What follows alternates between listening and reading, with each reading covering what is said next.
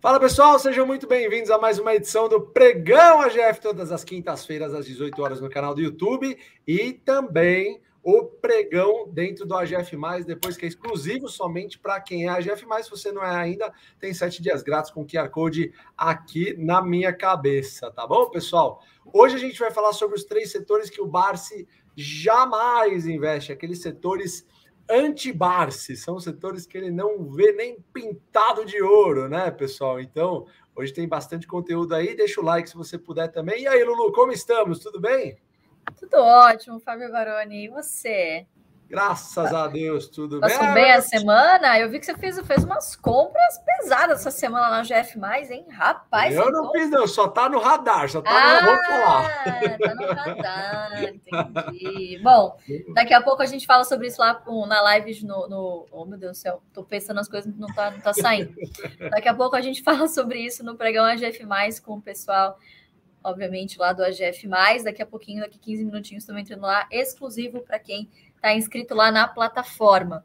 E este assunto, pessoal, sempre a gente traz um assunto aqui semanalmente para vocês, não é à toa, né? Está linkado, obviamente, com muitos acontecimentos que tem aí, apenas referendado coisas que a gente fala para vocês, enfim, que fazem parte da teoria, mas que, obviamente, vezes ou outra, acaba caindo em descrédito, porque por um momento econômico, né? Esses cinco setores, que, aliás, a gente vai falar três setores hoje, que são a prova de Barsi, que assim já entraram na carteira no passado e por conta de, de termos aprendido com os nossos erros, hoje eles não fazem mais parte da nossa carteira previdenciária.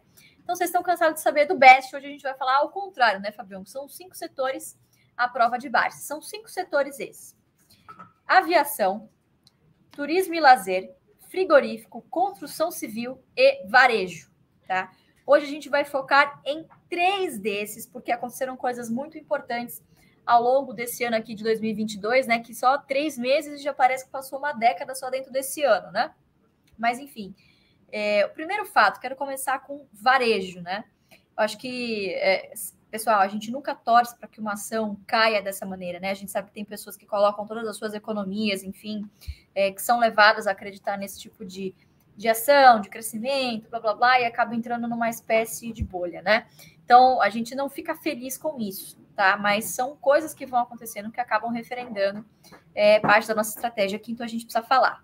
Então, estou falando de Magazine Luiza, né? Postamos aí recentemente lá no arroba Ações Garantem é, falando sobre a derrocada das ações, né? Mais de 70% de queda.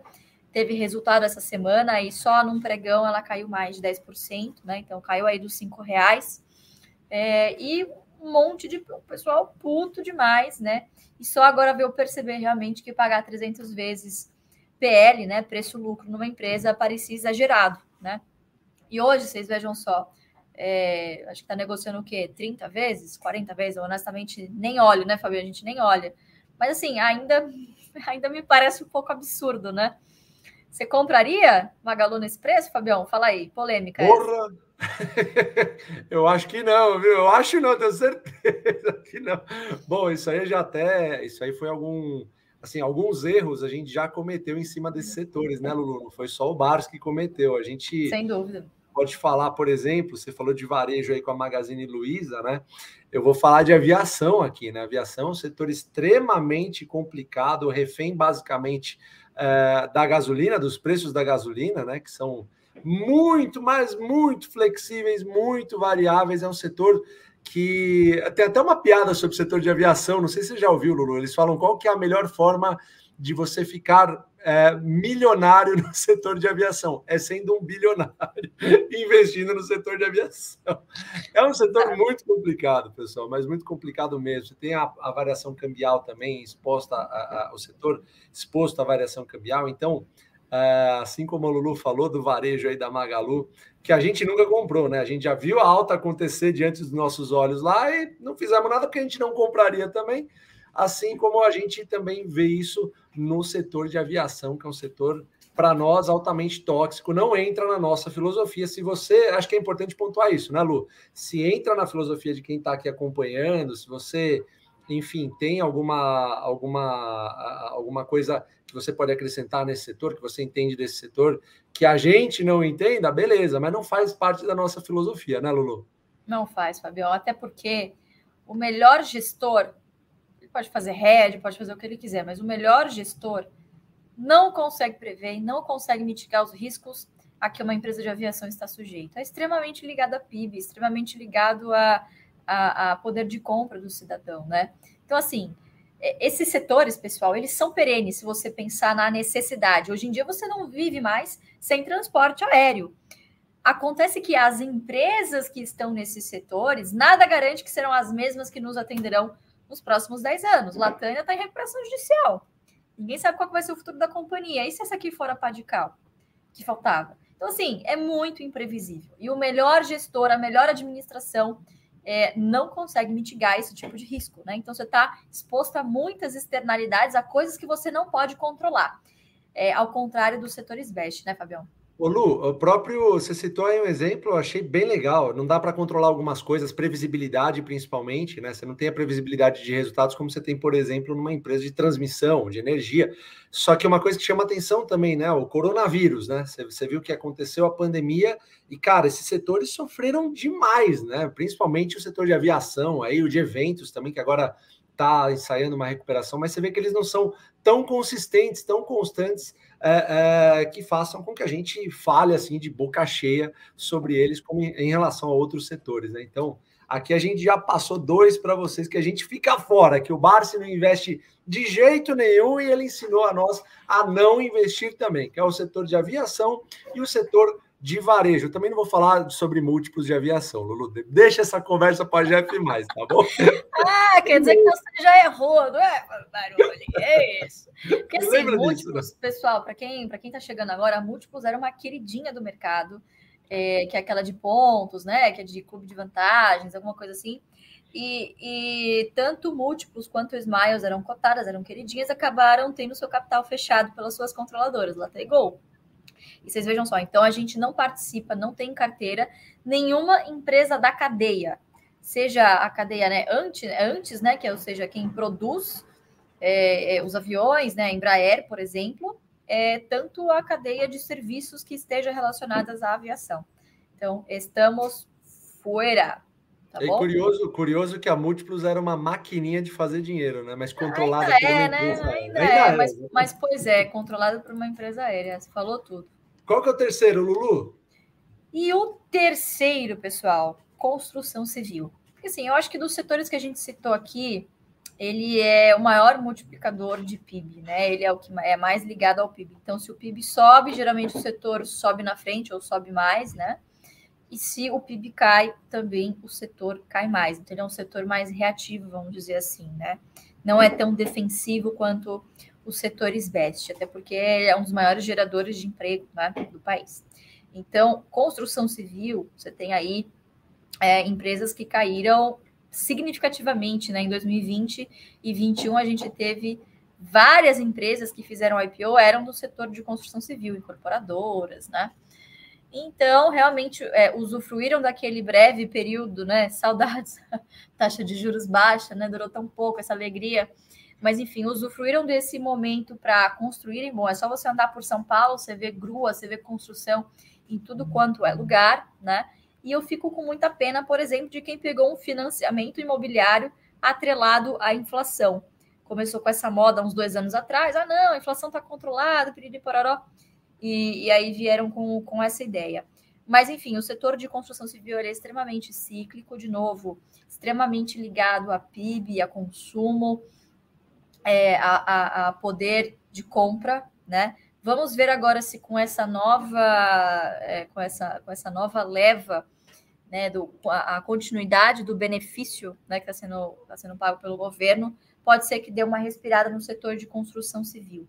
Mas é um setor que deve começar a sofrer muito ao longo deste ano. Assim, as previsões para os próximos anos não são muito otimistas, né? Para esses cinco setores que são que não pertencem ao BEST. Então, assim, tomem muito cuidado, porque são extremamente cíclicos e não há nenhuma garantia, claro, em nenhum setor há garantias, mas as chances que essas empresas não sejam perenes dentro desses setores perenes são muito grandes. Exatamente, Lu. E é legal, acho que é legal a gente salientar aqui também, né? Que a gente não está falando desses setores porque eles, alguns deles, sei lá, Magazine Luiza no setor de varejo caiu para caramba. Não é? A ideia não é vir aqui meter o pau porque não, caiu. Isso, porque isso só comprova o que a gente está falando, isso. Fabião. Que assim, é Exato. cíclico. Mas quando você está no, no, no, boom, você não vê, né? Isso aqui vai durar para sempre. E aí você se entope da ação quando está no high. Mesma coisa commodity, pessoal. Tô vendo um monte de gente comprando vale esse preço, commodity esse preço. Tá bombando hoje, não sabemos o dia, o dia de amanhã, sim, tivemos uma guerra. E estamos no all-time high de praticamente todas as commodities. All-time high. Estamos no, no auge de praticamente todas as commodities. É, e assim, me preocupa muito o pessoal enchendo o carrinho de commodity quando tá no auge, né? É, essas, essas... O ciclo é. vem. E ele Total. vem rápido. Você sabe o que é interessante, Lu? Quando você tinha, por exemplo, uma, uma Vale do Rio Doce a 10 reais, 9 reais, você tinha um monte de casos de análise falando para não comprar, que ia bater 5, ia bater 3. Você lembra dessa época? 2016, né?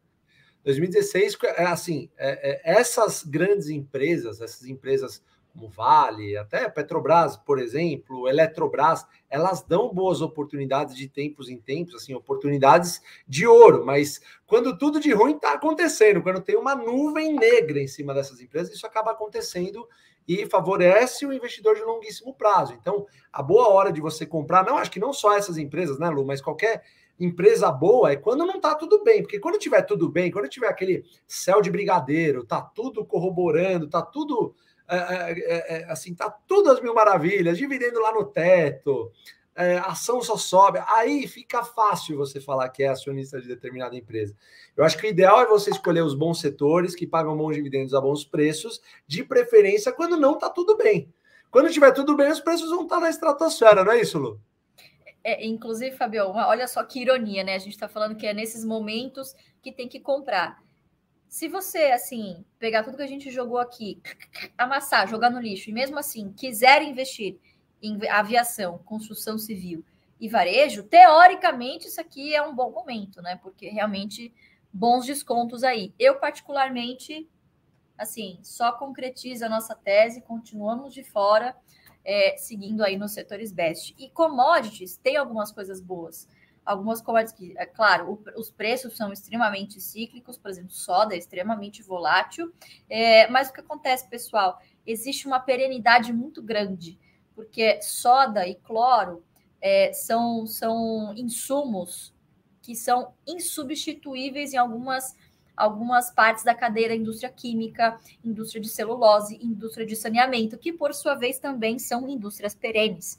Então, a depender da commodity, tirando aço, petróleo, é, que mais? Aço, petróleo e, e enfim, minérios. Minério de ferro. Minério de ferro. É, pode ser que algumas commodities, como eu disse, celulose e soda, valham a pena, mas também são ciclos né, Fabião? E geralmente o pessoal se atrai por essas empresas, por essas, eh, por essas empresas justamente na alta do ciclo, que não é muito bom. Exatamente, exatamente isso. Lu, vamos pegar uma perguntinha rápida cada, assim, só para a gente rápida, antes de... Rápida, bem rápida. Paulo, rápida, vai. Rápida. Paulo Jorge Alcides, ele fala, por favor, Lu e Fabião, se eu quiser investir nos Estados Unidos aplicando a estratégia que foi passada na GF, qual seria a porcentagem mínima aceitável, já que aqui usamos os 6%. Os, obrigado pela pergunta, Paulo. Cara, o 6% é uma métrica que a gente usa praticamente para é mundial no quesito de ações. Quando a empresa está quando a empresa tá pagando esse 6%, é, a gente tem que entender, isso é uma coisa que não, não é tão simples de colocar na, na cabeça das pessoas, mas esse 6% de dividendo, ele entra depois da empresa já ter pagado uma cacetada de impostos, pagado tudo que ela tem nas linhas de, de, de, de nas, nas linhas dela Além disso, ela está investindo. Então, esse 6% é um lucro, é, digamos assim, limpinho na tua mão, tá? Então, o que a gente usa aqui também acho que seria mínimo aceitável em outros países, também nos Estados Unidos. Quer pegar uma rapidinho, Lulu? Temos tempo aí para uma.